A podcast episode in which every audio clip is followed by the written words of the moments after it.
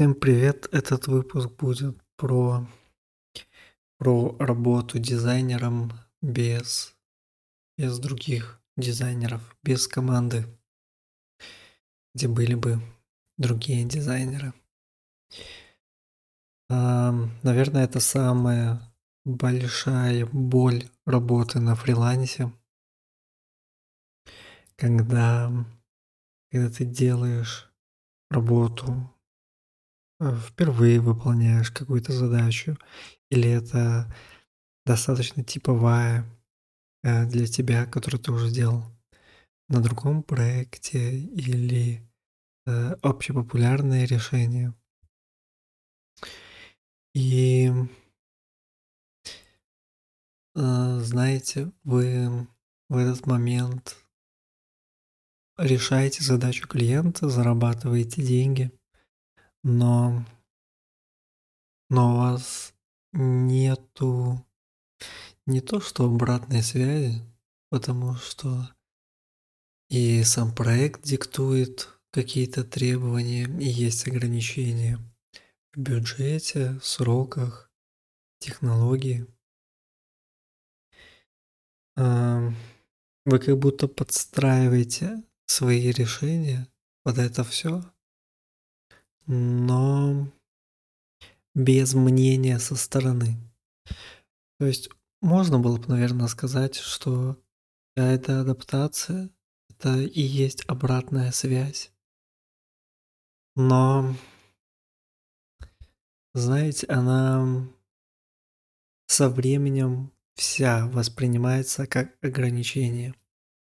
Когда разработчик говорит свое мнение, это какие-то ограничения из его опыта.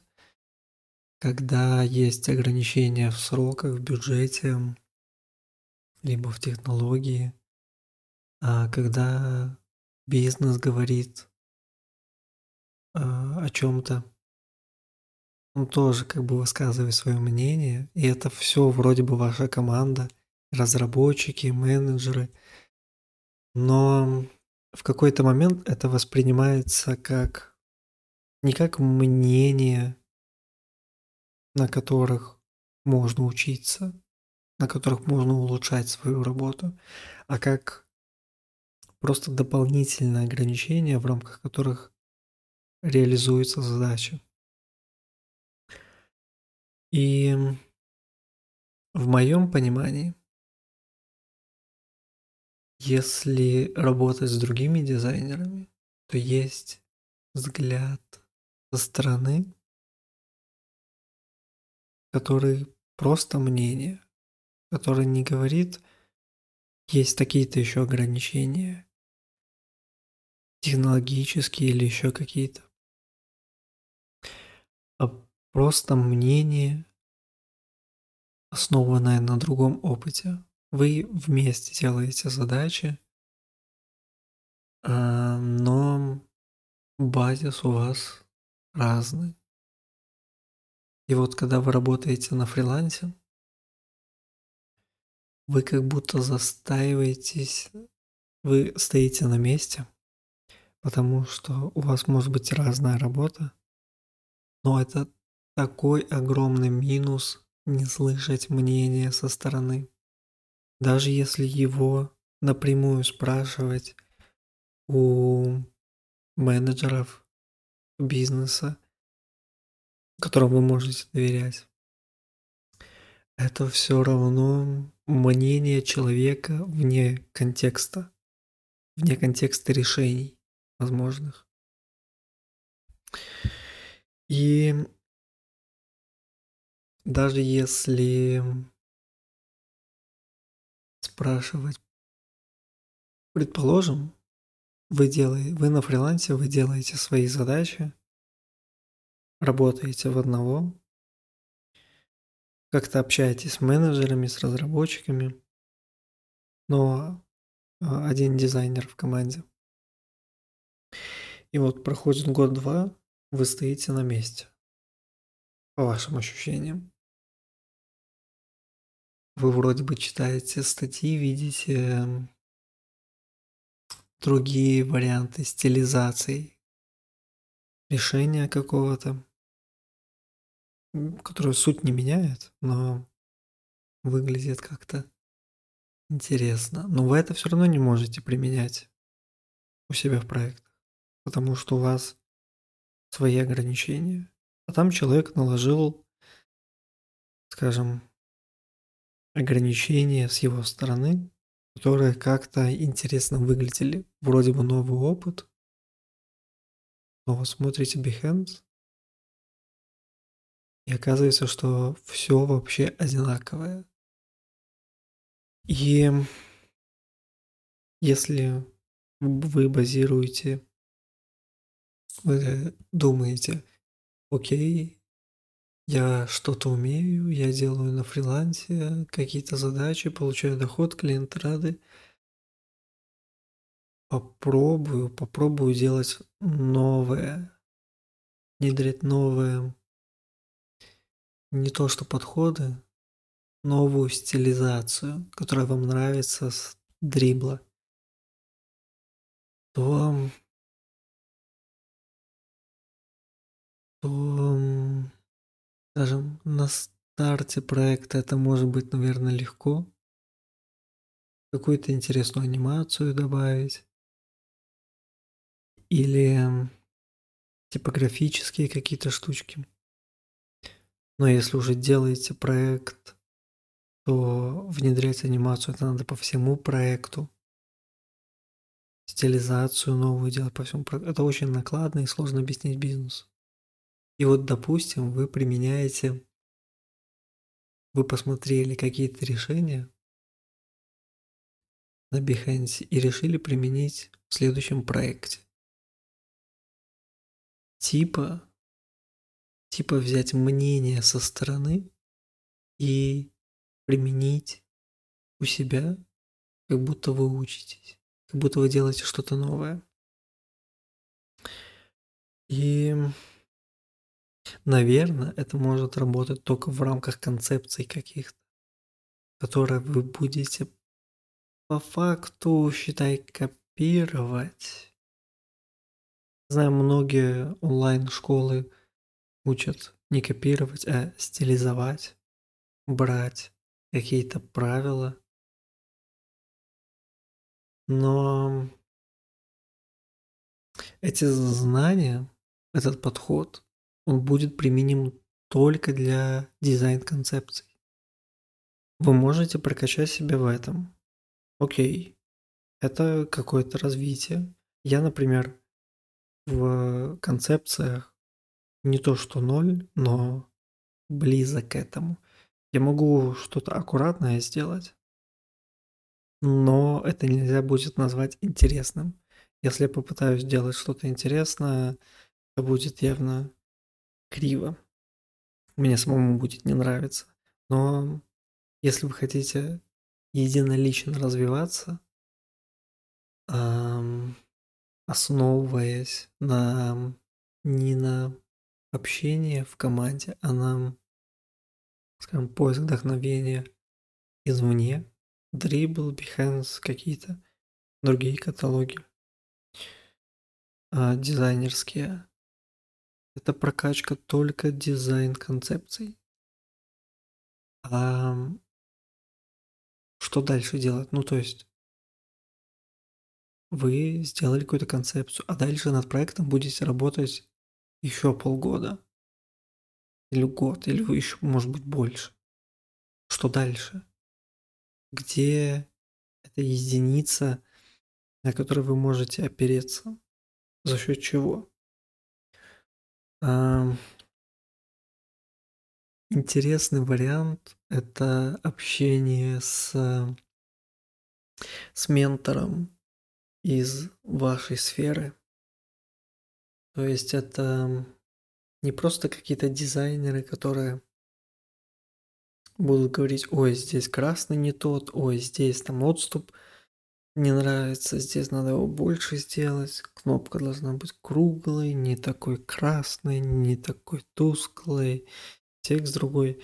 Это все иногда может быть актуально, но это такие технические замечания, который, исправив, по сути, мало что поменяется. А вот если это не мнение кучи дизайнеров, которые просто посмотрели картинку, а мнение человека, который изначально опытней, и этот опыт из вашей сферы, делаете проект в e-commerce, взять платно консультацию или бесплатно, как у вас получится, у дизайнера с большим опытом в вашей сфере. Если это работа с на тильде, просить у какого-то крутого дизайнера, если у вас там, год, два, три работы, кто работает с этим больше, или кто достиг какого-то значительного результата, чтобы он прокомментировал подход к работе с конструкторами. А если речь про корпоративные сайты, лендинги и вот это вот, то, то это уже больше в рекламную штуку, ну, информационно-рекламную. Найти человека с этой стороны, который концентрируется на том, а как лучше рассказать о компании. В дизайн-линчах от Лебедева когда-то была интересная вещь, что когда они комментировали комментировали макеты, было, стало или просто э, дизайн, то они зачастую были люди, которые уделяли внимание технической части, но у Лебедева интересен подход тем, что он говорит, я не совсем понимаю, о чем эта страница. Хм, а какой товар она продает? Почему это непонятно в самом начале? Хм, если есть магазины, почему э, я не могу на карте посмотреть все, весь объем их? У вас у компании 500. Это написано. Как мне это увидеть? Покажите мне, я буду скроллить страницу. На заголовок я потрачу секунду. Покажите карту, я офигею и буду ее рассматривать, если э, мне это почему-то важно. Он говорил про смыслы, про которые рассказывается, про которые рассказывается на странице.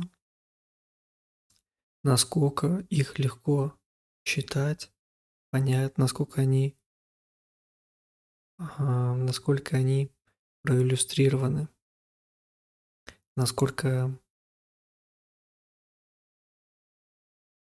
насколько, скажем, все сводится, насколько это все понятно и полезно в тот же момент. Если это вы работаете над e-commerce проектом, найти человека из e-com сферы, который работает в Озоне, в Альберисе, откуда угодно. И рассказать ему про свои задачи. Да, решения везде типовые, но важно, важны детали. Как именно продуман, продумана логика реализации блока, на чем она базируется, почему это важно или может быть не важно, если там нет объема пользователей или данных можно сделать какое-то решение, безусловно, оно будет хорошим. Но люди могут им просто не пользоваться. Ввиду того, что для этого надо история посещений и покупок пользователя или э, паттерн блок будет полезный, но паттерн поведения у человека другой. И он будет давать прирост при огромном объеме посещений, но потому что будет в конкретном сценарии участвовать. У вас он не сработает.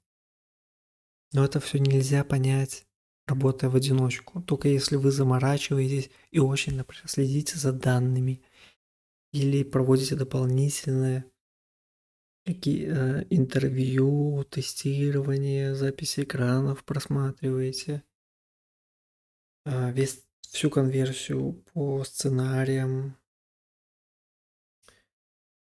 И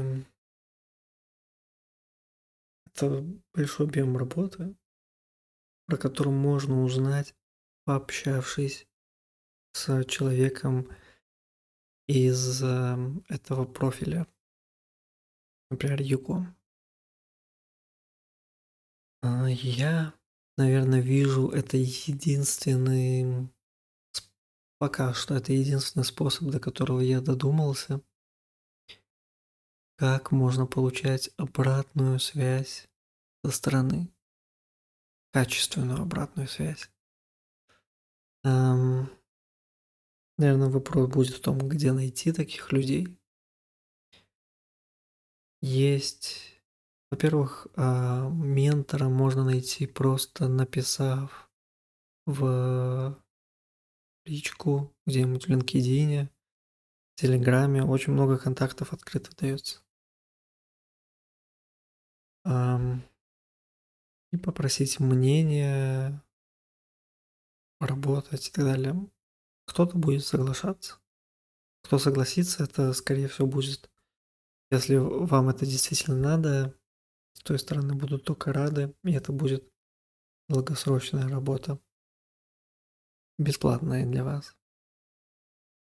Возможно, возможно, если это работа над, а, точнее не работа, если вы спрашиваете про конкретный проект, а как лучше здесь делать, есть дизайнеры, которые, я бы не сказал, что половина, но прям огромное количество а, может на фрилансе вам продать консультацию, и вы, подготовив список вопросов, скриншоты, макеты и так далее – Э, за часовую сессию.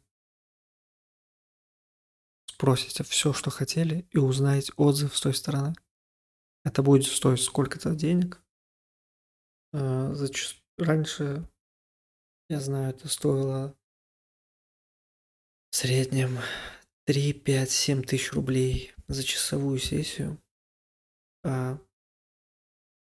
3, 5, 7 тысяч российских рублей. А, сейчас, может быть, что-то поменялось, но такую консультацию можно получить. Здесь важно будет качественно подготовить все, что есть у вас по конкретной задаче или по двух задач, по двум задачам, или по дальнейшему развитию проекта, что вы будете продавать клиенту на фрилансе. Это по факту должно увеличить вашу стоимость работы, потому что вы будете давать более качественный результат, более быстрый, что он базируется просто на огромном опыте другого человека.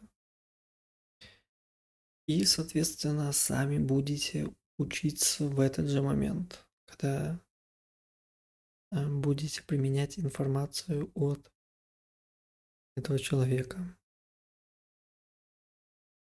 А, есть бесплатные менторы, но я не знаю, можно ли с ними обсуждать рабочие задачи. Обычно менторы про развитие навыков, навыков в целом, но, возможно, можно на основе ваших задач каких-то это делать. Я знаю площадку ADP List. Там большинство на английском менторов, но есть и на русском.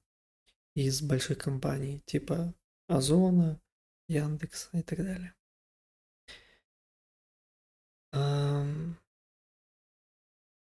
Но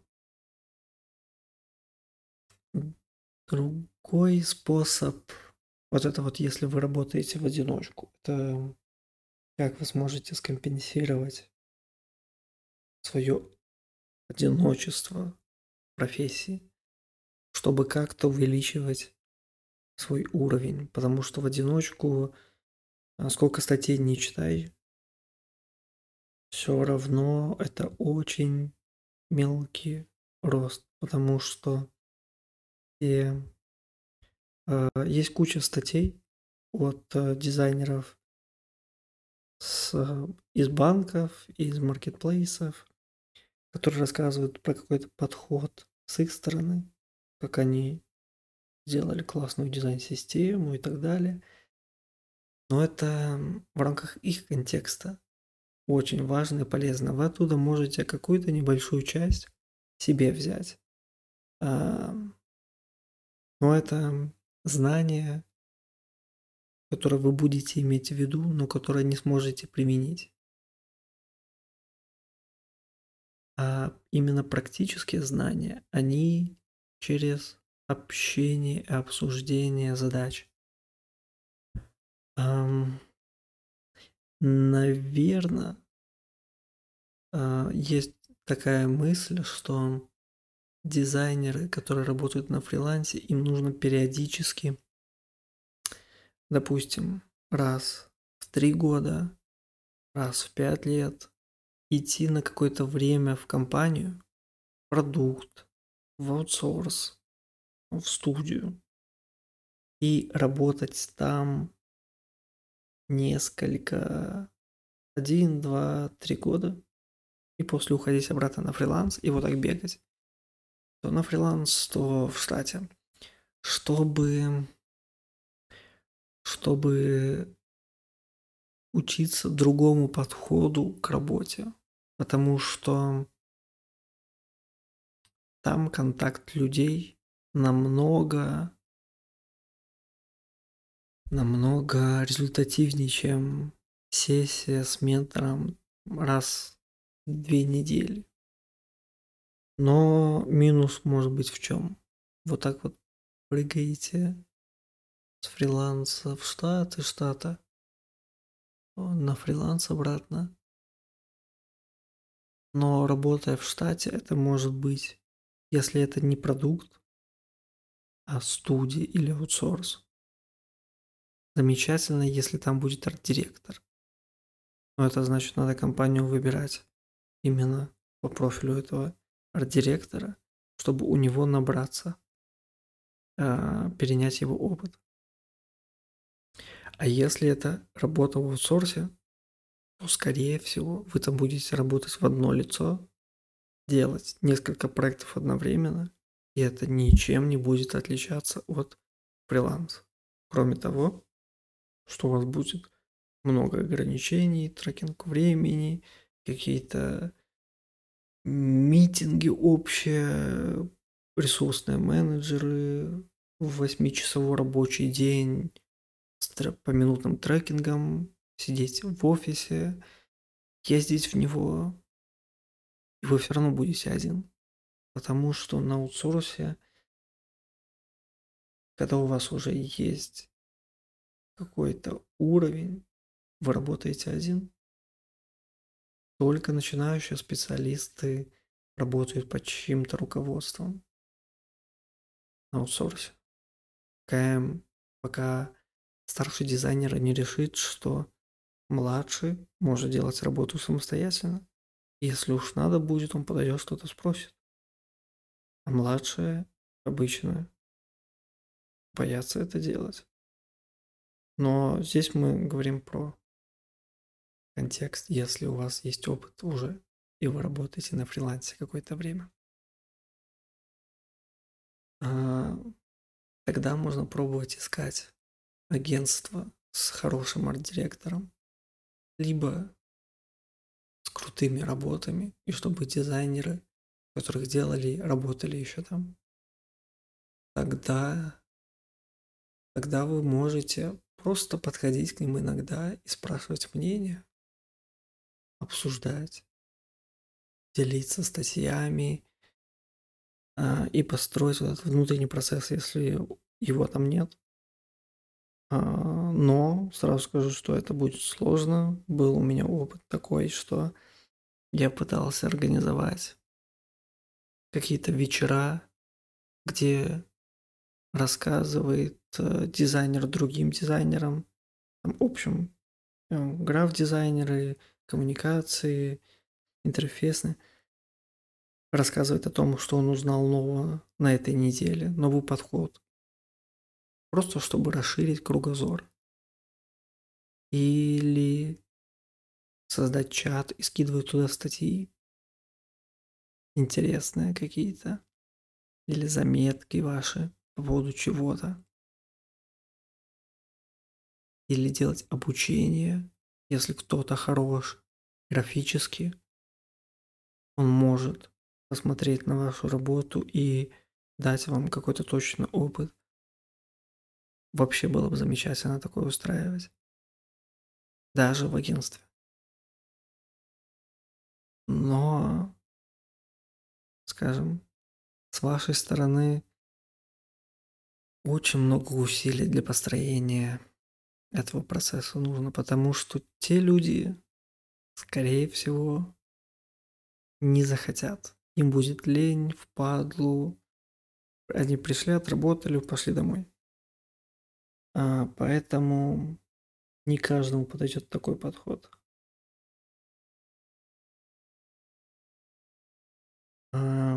Наверное, наверное, это пока все, что я придумал, как можно дальше по чуть-чуть точечно развиваться в дизайне, работая на фрилансе.